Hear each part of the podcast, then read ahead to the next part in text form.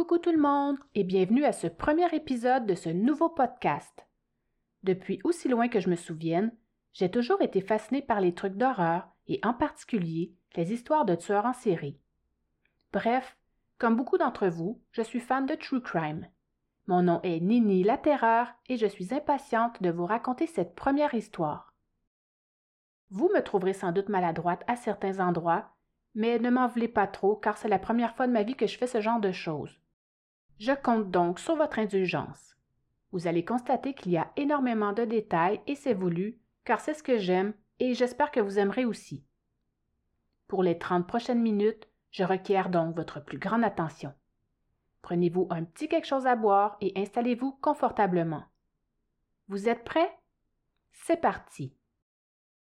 Il était une fois l'histoire de Natacha Cournoyer. Vers 20 heures le 1er octobre 2009, Natacha Cournoyer, une femme de 37 ans, est aperçue vivante pour la dernière fois en se rendant à son automobile qui se trouvait dans le stationnement de l'édifice du 3, place Laval à Laval. Cette agente de communication, qui travaille au service correctionnel canadien, se rendait à sa voiture après une longue journée au boulot. Elle terminait sa journée plus tard parce qu'elle voulait être disponible pour sa mère le lendemain matin. Elle a été vue pour la dernière fois à sa sortie de bureau sur la bande vidéo d'une caméra située dans le stationnement, mais la caméra n'est malheureusement pas parvenue à bien la saisir près de son automobile car elle se trouvait dans une zone sombre. Pour ceux que cette vidéo intéresse, allez tout simplement sur YouTube et tapez Natacha Cournoyer. Son véhicule est repéré le lendemain après-midi par son conjoint dans ce même stationnement. Depuis maintenant quatre ans, Michel Trottier, 32 ans, fréquentait Natacha de façon sporadique, mais ils ne vivaient pas ensemble. Le jour de sa disparition, Trottier a envoyé un courriel à Natacha pour lui parler de leur relation, car depuis quelques mois, le couple allait moins bien et se remettait en question. La dernière fois qu'ils se sont parlé, c'était en fin d'après-midi. À partir de 20 heures, inquiet, il a essayé de l'appeler toutes les demi-heures jusqu'à ce qu'il se couche vers 23 heures. Il va réessayer une autre fois durant la nuit et tombera encore sur son répondeur. Vers 11 heures le lendemain matin, il se décide enfin à partir à sa recherche. Il va aller à son appartement à Piémont, ensuite chez la mère de Natacha à Anjou et finalement à son bureau. C'est en voyant la voiture toujours dans le stationnement qu'il appelle alors immédiatement le 911 pour rapporter sa disparition. Sans perdre une seule minute et dans l'espoir de retrouver Natacha le plus rapidement possible, les policiers demandent tout de suite un hélicoptère de la Sûreté du Québec pour survoler les alentours. Le secteur à la sortie des bureaux du service correctionnel est aussi complètement ratissé. Plusieurs bénévoles et plusieurs collègues de travail de Natacha, ainsi que des maîtres chiens, vont passer au peigne fin les environs. Un poste de commandement est rapidement mis en place et des spécialistes en disparition sont tout de suite appelés en renfort. Des expertises sont effectuées sur son véhicule, à son bureau et à son domicile, mais elles ne seront pas concluantes. À ce moment-ci de l'enquête, les policiers n'ont pas assez de preuves pour conclure qu'il s'agit d'un enlèvement, mais vont tout de même déployer de grands moyens pour faire la lumière sur cette mystérieuse affaire. Les enquêteurs n'étaient donc pas encore en mesure d'indiquer pourquoi Natacha était disparue. Tout ce qu'ils savaient à ce stade-ci, c'est que Natacha Cournoyer n'était pas suicidaire ni dépressive, et que c'était une femme avec une vie bien rangée. Plus de 72 heures après avoir sollicité la collaboration de la population, la police n'a malheureusement reçu aucune information digne d'être qualifiée d'indice. Au cours des jours qui vont suivre, les interrogatoires des proches et des collègues de Natacha se poursuivent. Son conjoint a répondu aux nombreuses questions des policiers pendant plusieurs heures et c'est de sa propre initiative qu'il va demander aux policiers de lui faire passer le test du polygraphe afin d'écarter tout soupçon contre lui et ainsi faire avancer l'enquête. Trottier a toujours dit qu'il était à son appartement dans le Vieux-Montréal au moment de la disparition de Natacha. Il était persuadé qu'il s'agissait d'un enlèvement. Malgré que les enquêteurs ne le soupçonnaient pas vraiment, ses conclusions hâtives les avaient tout de même intrigués, mais bonne nouvelle, le test du polygraphe montrera qu'il ne serait pas impliqué dans cette histoire. La découverte d'un corps. Cinq jours après cette disparition, le corps d'une femme est découvert à Pointe-aux-Trembles, dans l'est de Montréal, et tout porte à croire qu'il s'agit de Natacha Cournoyer. À l'arrivée des policiers, un grand secteur est bouclé et un poste de commandement est installé. Le corps de la femme a été trouvé face contre terre. Les enquêteurs ne l'ont pas bougé pour ne pas détruire les preuves, mais la description du corps correspondrait bien à celle de Natacha, particulièrement par la couleur des cheveux et le type de vêtements qu'elle portait. Le corps se trouvait à côté d'un buisson, au pied d'un pylône électrique en bordure du fleuve Saint-Laurent. C'est une des employées de la ville qui a découvert le cadavre pendant son heure de lunch. Elle s'était retirée derrière un buisson pour faire pipi. Eh bien oui, parce que quand il faut, il faut. C'est là qu'elle a vu un pied et qu'elle s'est mise à crier en disant qu'elle avait vu une morte. Selon les premières constatations des enquêteurs, la victime aurait été étranglée et on aurait également découvert du sang sur son visage, mais la blessure pourrait aussi avoir été causée par une chute.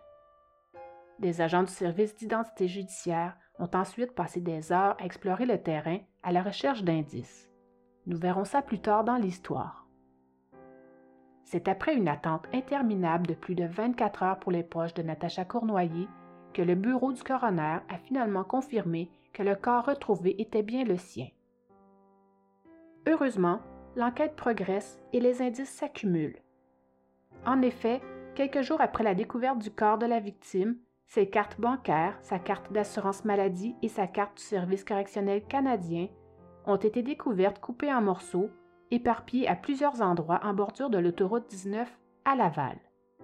Le corps de Natacha avait été découvert à 22 km de là. Les enquêteurs ont tenté de prélever des empreintes digitales sur ces cartes, mais les résultats se sont avérés négatifs. Un peu plus tard, la police a eu accès aux images des caméras de surveillance qui longent l'autoroute 19. Les enquêteurs espéraient découvrir comment ces cartes s'étaient retrouvées là. Il est tout à fait possible qu'elles aient été lancées d'une voiture. Le SPVM n'a pas voulu dire si les images avaient été concluantes. Ils vont dire en conférence de presse qu'ils ne dévoileront plus rien sur cette affaire jusqu'à ce qu'il y ait une avancée majeure. Entre-temps, les pathologistes ont procédé à d'autres examens sur le corps de Natacha, mais ça prendra des jours avant de savoir si elle a été violée. Selon eux, ce ne serait pas le cas, puisqu'elle était encore habillée quand ils l'ont trouvée. La thèse voulant qu'elle ait été agressée par une connaissance demeure encore en tête de liste des policiers. Le meurtre de Natacha Cournoyer est beaucoup plus compliqué que prévu. Après dix jours d'enquête, 300 renseignements ont été analysés et la police n'a toujours aucun suspect en vue. Les enquêteurs n'écartent rien et commencent à soupçonner qu'elle ait pu avoir été victime d'un prédateur sexuel ou bien d'un malade mental. Ils ont d'ailleurs épluché les dossiers de prédateurs sexuels de la région de Montréal dans l'espoir de retrouver le coupable. Toutes les affaires de meurtre qui n'ont pas encore été élucidées de femmes de Laval, Montréal et la région ont aussi été vérifiées dans le but de trouver des similitudes avec ce meurtre, mais ne donnera malheureusement rien. Pendant ce temps, les recherches continuent et les enquêteurs ne perdent pas espoir et attendent avec impatience les autres résultats d'analyse effectués sur le corps de Natacha.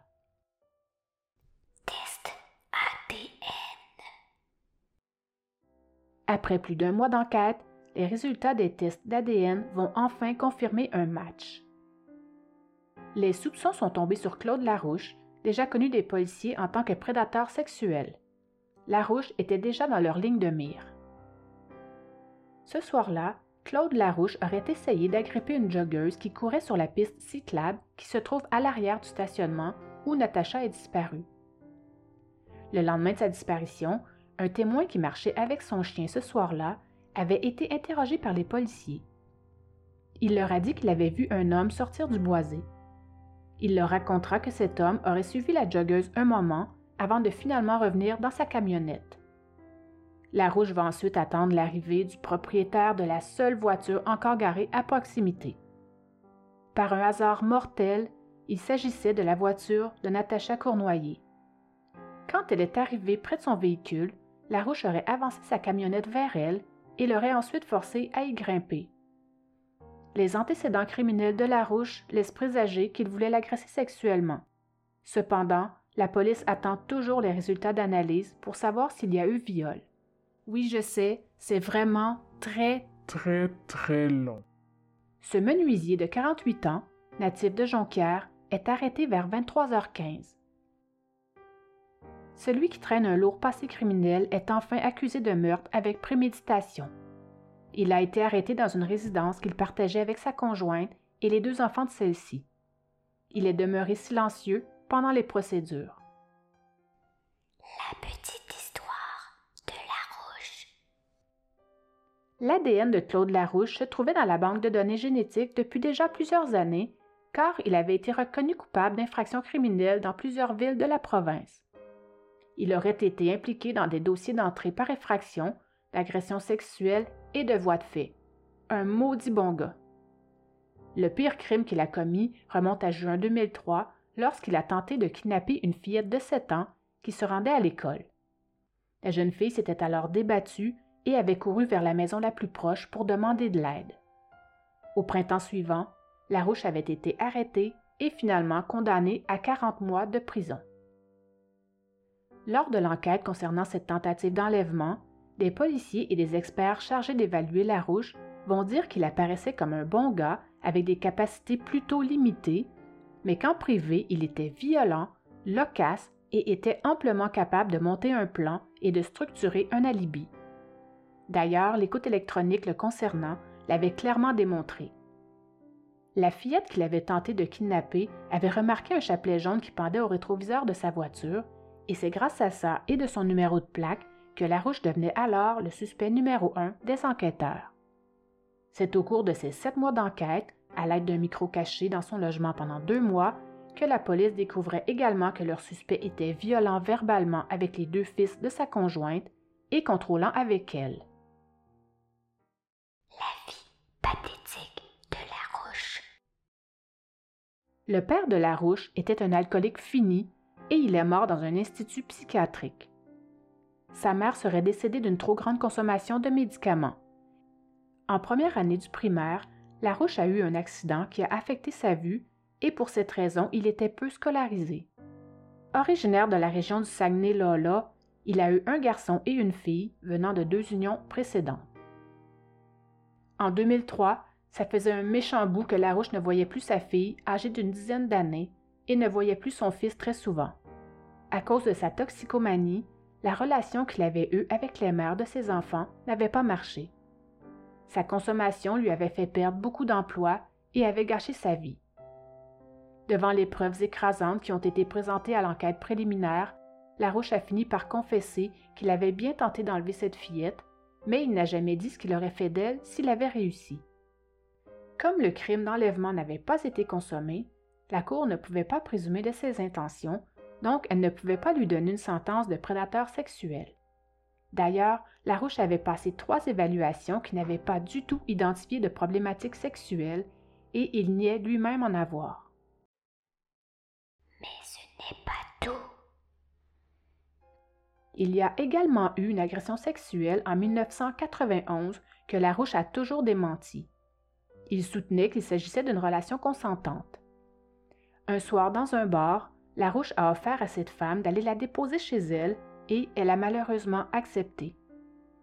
En chemin, il a décidé de lui montrer où il avait l'habitude d'aller pêcher et une fois sur place, il l'a déshabillée et l'a violée avant de la ramener chez elle. Il a été déclaré coupable au terme de son procès et a écopé de 12 mois de prison. Bien fait pour lui. Passons maintenant au procès qui concerne cette histoire. Les crimes majeurs de la police de Laval traiteront tout d'abord cette enquête comme une disparition qui deviendra rapidement pour eux un cas d'enlèvement. Quelques jours après cette disparition, un enquêteur va faire le tour des motels des environs à la recherche d'indices. Il va saisir la liste de clients qui ont séjourné au motel Lido sur le boulevard des Laurentides le jour de la disparition de Natacha. Cette liste sera d'ailleurs déposée en preuve lors du procès car Claude Larouche a bien loué une chambre dans ce motel et il s'est servi pour ça de son permis de conduire. Cinq jours après la découverte du corps de Natacha, on apprend que son pantalon était déboutonné et que sa fermeture éclair était baissée. On sait aussi qu'elle tenait une poignée de cheveux dans une main, qu'elle était pieds nus et qu'elle avait des marques de violence au visage. Ligoté et étranglé. Le pathologiste a conclu que Natacha était morte d'asphyxie par strangulation. Elle avait reçu environ huit ou neuf coups au visage, elle avait une fracture au nez et elle a été étranglée à mort. Elle avait les yeux enflés, elle portait des marques lignées aux poignets et aux chevilles, comme si elle avait été ligotée. Des blessures aux joues et aux commissures des lèvres suggéraient qu'elle avait sans doute été bâillonnée. En raison de l'état médiocre de conservation du corps retrouvé, les médecins ont malheureusement été incapables de préciser le moment de sa mort.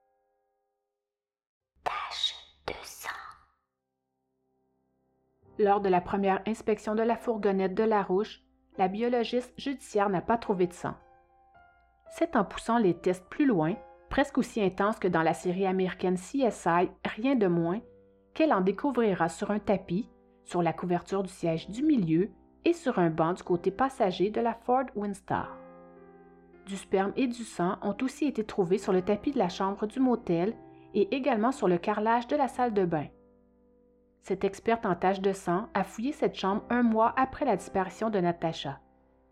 Comme le ménage y avait été fait plusieurs fois depuis ce temps, elle a donc dû se servir du luminol. Deux autres experts, un chimiste et un physicien, sont également venus témoigner. Ils ont dit que la paire de cisailles trouvée dans la fourgonnette de Larouche avait sans doute servi à découper les cartes d'identité et les cartes bancaires de Natacha. C'est en comparant les résidus de plastique trouvés sur l'outil avec les fragments de cartes retrouvés sur l'autoroute qu'ils ont conclu que leurs caractéristiques étaient vraisemblablement correspondantes. Viol. Natacha a bien été violée. La biologiste a trouvé du sperme dans la bouche, sur un sein et dans le vagin de Natacha. Ce sperme correspondait bien au profil génétique de Larouche. Assis dans le box des accusés, Larouche est resté indifférent durant ce témoignage. La biologiste a aussi dit que le sang trouvé sur le tapis de la chambre du motel était bien celui de Natacha, ce qui signifie que Larouche l'aurait forcé à monter dans son véhicule pour ensuite l'amener au motel. Il faut aussi savoir que l'ADN de Larouche a également été prélevé sous les ongles de Natacha. La première fois que des policiers sont allés chez lui, Larouche leur a dit qu'il ne savait pas qui était Natacha Cournoyer. Tout ce qu'il savait d'elle, il dit l'avoir entendu dans des reportages à la télé portant sur sa disparition. Il a aussi avoué qu'il allait fréquemment au motel Lido et au motel Idéal parce qu'ils étaient moins dispendieux. Il ne se rappelle pas y être allé le soir de la disparition de Natacha. Il a également confié aux enquêteurs qu'il vivait de l'insatisfaction sexuelle avec sa conjointe et qu'il lui cachait ses écarts de conduite au motel. Qu'il rentrait toujours avant l'heure du souper avec des achats pour qu'elle ne se doute de rien. Les enquêteurs sont ensuite retournés chez Larouche le 5 novembre, mais cette fois pour l'arrêter, car les tests reçus du laboratoire des sciences judiciaires et de médecine légale prouvaient que le sperme retrouvé dans la bouche de Natacha était bien le sien. Larouche a lui aussi sa version de l'histoire. Lors de son témoignage au procès, Larouche est incohérent. Il admet enfin avoir tué Natacha, mais il assure qu'il n'en avait pas l'intention. Il soutient que c'est la victime elle-même qui aurait accepté de le suivre au motel et qu'elle lui aurait même proposé des faveurs sexuelles. Larouche a fixé le sol durant tout son témoignage, il bégayait et son récit était rempli de trop de mémoire. Il a déclaré que le 1er octobre, il est parti au travail aux alentours de 7 heures du matin et qu'il a fini sa journée vers midi, plus tôt que d'habitude. Il est ensuite allé s'acheter 18 corps de cocaïne et 10 roches de crack chez un vendeur du nord de Montréal. Son intention était de consommer cette drogue au motel et après de s'offrir les services d'une prostituée. Une fois au motel, fâché de la mauvaise qualité de sa drogue, il a alors appelé un autre vendeur qui lui aurait donné rendez-vous dans le stationnement de la place Laval. Larouche avait déjà consommé près de la moitié de sa soi-disant mauvaise drogue lorsqu'il s'est rendu au lieu de rendez-vous. En attendant le trafiquant, il a continué à consommer dans son véhicule en laissant une porte ouverte. Il dit qu'il a ensuite été surpris par une femme qui arrivait près de lui. Il a alors sursauté et elle aussi. Larouche l'a accoté sur sa fourgonnette et il y aurait eu un échange de coups. Au cours de la bagarre, ils se sont retrouvés tous les deux dans le véhicule. Il aurait ensuite refermé la porte et serait parti. Il va expliquer qu'une fois dans la voiture, Natacha aurait accepté d'aller avec lui au motel et que c'est à ce moment-là qu'elle lui aurait offert des faveurs sexuelles. Ben oui, me semble. À un autre moment, elle lui aurait lancé une de ses chaussures et lui aurait balancé un coup de sacoche dans la tronche. Bravo pour ça, Natacha. Une autre bagarre aurait alors éclaté. Larouche raconte ensuite qu'il a mis ses mains autour de son cou et l'aurait étranglé. Après ça, il a terminé de consommer le reste de sa cocaïne pendant que sa victime agonisait sur le tapis. Il a alors mis le corps dans son camion et est rentré chez lui vers une heure du matin. Toujours selon sa version, ce serait seulement le lendemain à son réveil qu'il se rendra compte de ce qu'il a fait la veille. Tabarnak, elle n'est pas partie, elle se dit-il immédiatement en découvrant le corps mort qui se trouvait sur le plancher de sa fourgonnette. Malgré cette découverte, la seule idée que Larouche aura en tête sera d'aller faire son paiement hebdomadaire de location de voiture. Chacun ses priorités, on ne juge pas. Il s'est donc rendu dans l'est de Montréal pour faire son paiement. Ensuite, Larouche va aller se débarrasser du corps près du débarcadère de bateau où Natacha a été trouvée par la suite. Il a aussi découpé ses cartes d'identité et les a éparpillées le long de l'autoroute en expliquant qu'il ne voulait que personne ne s'en serve. Larouche dit qu'il est retourné deux fois sur les lieux où il a abandonné le cadavre. La première fois, le 3 octobre, il a posé une couverture sur son corps. Il dira au jury qu'il ne voulait pas qu'elle prenne froid. La seconde fois, le lendemain, il a retiré la couverture, craignant qu'on ne mette trop de temps à trouver le corps. En contre-interrogatoire le lendemain, Larouche a une fois de plus fait un témoignage rempli de trop de mémoire. Il ne se rappelle plus de ce qu'il a fait pendant les 46 minutes qu'il a passées dans sa camionnette avec Natacha avant de partir du stationnement pour se rendre au motel. Il ne se rappelle pas non plus de l'avoir ligoté ni bâillonné, comme le rapport d'autopsie l'a suggéré, mais il se souvient très bien d'avoir lavé la table où il a sniffé sa cocaïne avant de quitter le motel. Il dira que c'est une question de savoir-vivre. Encore une fois, on ne juge pas. Un psychiatre viendra témoigner que Claude Larouche n'était pas en délire au moment du meurtre. Le docteur Chamberlain était convaincu que Larouche n'était pas dans une phase de délire paranoïaque ou d'une psychose toxique. Larouche a dit qu'il avait déjà consommé beaucoup de cocaïne et de crack quand il est parti rejoindre son dealer. Une fois dans le stationnement, il a consommé le reste de sa drogue et restera là pendant une heure et demie. Durant tout ce temps, il n'a jamais tenté de joindre son dealer qui tardait à arriver. Le docteur Chamberlain dira que la paranoïa causée par la cocaïne se manifeste surtout par une méfiance extrême et une bonne dose d'impatience, et que dans ce cas-ci, il avait observé que Larouche faisait preuve d'une patience assez extraordinaire. Le verdict. Les jurys disposaient de trois verdicts possibles le juge a demandé au jury de choisir entre meurtre prémédité, meurtre non prémédité ou homicide involontaire coupable. Après leur avoir donné ses instructions, il a mis en isolement les huit hommes et les quatre femmes qui composaient le jury afin qu'ils ne puissent pas communiquer avec l'extérieur jusqu'à la fin de leur délibération. Leur verdict devait être unanime. Claude Larouche était bien en chasse le soir où il a tué Natacha Cournoyer. La sentence est tombée au deuxième jour des délibérations. Le jury l'a reconnu coupable de meurtre avec préméditation et il a été condamné à la prison à vie sans possibilité de libération conditionnelle avant 25 ans. Au prononcé du verdict, Larouche n'a eu aucune émotion. Deux ans plus tard. Rien n'était terminé pour Larouche car un autre procès l'attendait. En effet, Claude Larouche était en attente d'un autre procès dans lequel il était de nouveau accusé pour une autre histoire. En octobre 2009, seulement onze jours après le meurtre de Natacha, il avait tenté de tuer une autre femme. Il s'était rendu chez une prostituée qui annonçait ses services dans le journal et avait tenté de l'étrangler. Larouche, qui a pris du poids depuis son procès pour le meurtre de Natacha, a plaidé coupable à cette accusation de tentative de meurtre concernant cette prostituée prénommée Dominique. Ce soir-là, il s'est rendu chez elle et une fois sur place, il a demandé à Dominique si elle avait bien enfermé son chien. Après en avoir eu la confirmation, Il lui a sauté dessus et il a tenté de l'étrangler. Dominique s'est alors débattu férocement et a réussi à se rendre sur son balcon. Larouche s'est alors enfui en laissant derrière lui une partie de ses lunettes cassées. L'ADN qu'il y avait dessus avait alors permis de l'identifier.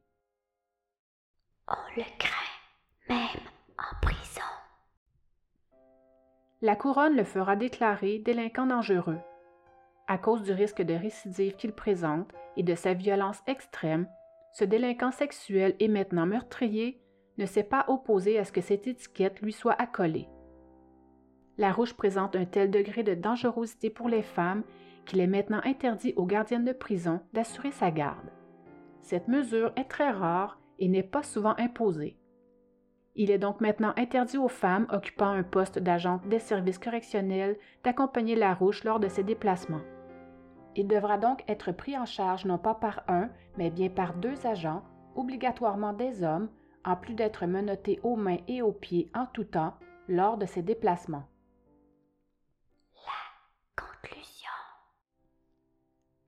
Les membres de la famille de Natacha ont préféré ne pas assister au procès. C'était trop dur pour la mère d'être dans la même pièce que celui qui avait assassiné sa fille. Larouche avait décrit sa victime comme étant une prostituée, alors qu'en fait, Natacha était une femme sans histoire qui devait tout simplement aller magasiner la pierre tombale de son père le lendemain du drame en compagnie de sa mère. Natacha n'avait pas d'ennemis ni de conflit avec personne. C'était une fille sans histoire, mais son destin aura malheureusement été d'une tristesse sans nom. Voilà, j'espère que cet épisode vous a plu. N'oubliez pas de me laisser un commentaire pour me dire si vous avez aimé ou pas. N'hésitez pas non plus à me donner vos réactions et vos impressions concernant ce premier podcast, car rien de mieux que la vérité pour s'améliorer. Vous pouvez aller dormir maintenant, mais si j'étais vous, je jetterais quand même un œil sous le lit. On ne sait jamais, Okay, bye.